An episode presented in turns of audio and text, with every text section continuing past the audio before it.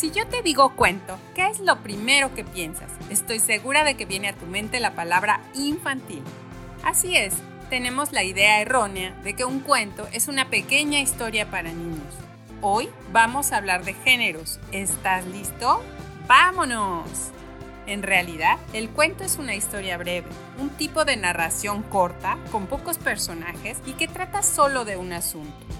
Es muy sencillo diferenciarlo de una novela, porque esta se caracteriza por una larga extensión, diferentes asuntos o anécdotas y muchos personajes.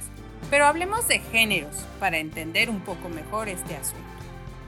Cada libro que leemos forma parte de un grupo que determina sus características. Un libro puede ser, entonces, una novela, una poesía, un ensayo. A esto se le conoce como género literario. ¿Habías oído hablar de ello? Veamos un poco de historia. La primera clasificación de géneros literarios surgió en los tiempos de la antigua Grecia, con el filósofo Aristóteles, quien estableció tres niveles de clasificación para los géneros literarios. El narrativo, el lírico y el dramático. ¿Cómo? Es muy sencillo.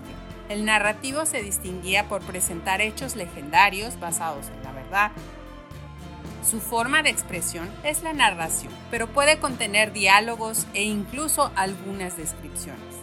El lírico se caracterizaba por ser un escrito en el cual el autor transmitía sus emociones o sensaciones a un objeto o a una música. Sí, el poema era el elemento de referencia para expresar esos sentimientos y podía escribirse en verso o en prosa poética. Y como habrás imaginado, el dramático es un género ligado al teatro corresponde a las representaciones teatrales en las que se maneja un episodio o conflicto entre personas. Se maneja un diálogo en todo momento. En una clasificación más moderna surge el género didáctico, aquel que tiene como principal objetivo la enseñanza o la divulgación de las ideas. Sí, ya sé, me preguntarás, pero Vero, ¿y entonces la novela y el ensayo? ¿Dónde queda el cuento? A eso voy. De estos cuatro ejes principales surgen los subgéneros literarios. Los más importantes son la épica, la epopeya, el cantar de gesta, el cuento y la novela o la fábula. Los que más han trascendido son la novela y el cuento, aunque actualmente existen infinidad de obras y tipologías que han surgido a partir de los cuentos y las novelas. La novela es hoy por hoy el género estrella en los géneros literarios de hecho, se ha convertido ya en un género como tal, y de ella surgen diferentes subgéneros a partir de su temática. Así, podemos encontrar en la librería novela histórica, de ciencia ficción, de suspenso, de romance. Entonces, ahora sí podemos hablar del cuento. La narración de una historia imaginaria o real que puede manifestarse de manera oral o escrita. Por lo general, es una valiosa herramienta pedagógica pues permite ampliar el vocabulario, estimular la imaginación y mejorar la expresión oral del lector en cualquier etapa de su vida. Podemos escribir un cuento en primera, en segunda o en tercera persona. ¿Recuerdas los ejercicios de la semana pasada? Ah, ¿verdad? Un cuento tiene una introducción, un nudo y un final. Puede ser fantástico, infantil, policíaco, realista, cómico, de terror y otras temáticas que se te ocurran. En la introducción te recomiendo que describas el escenario general y realices una pequeña presentación de los personajes. Aquí defines quién narra y de qué manera se contará la historia.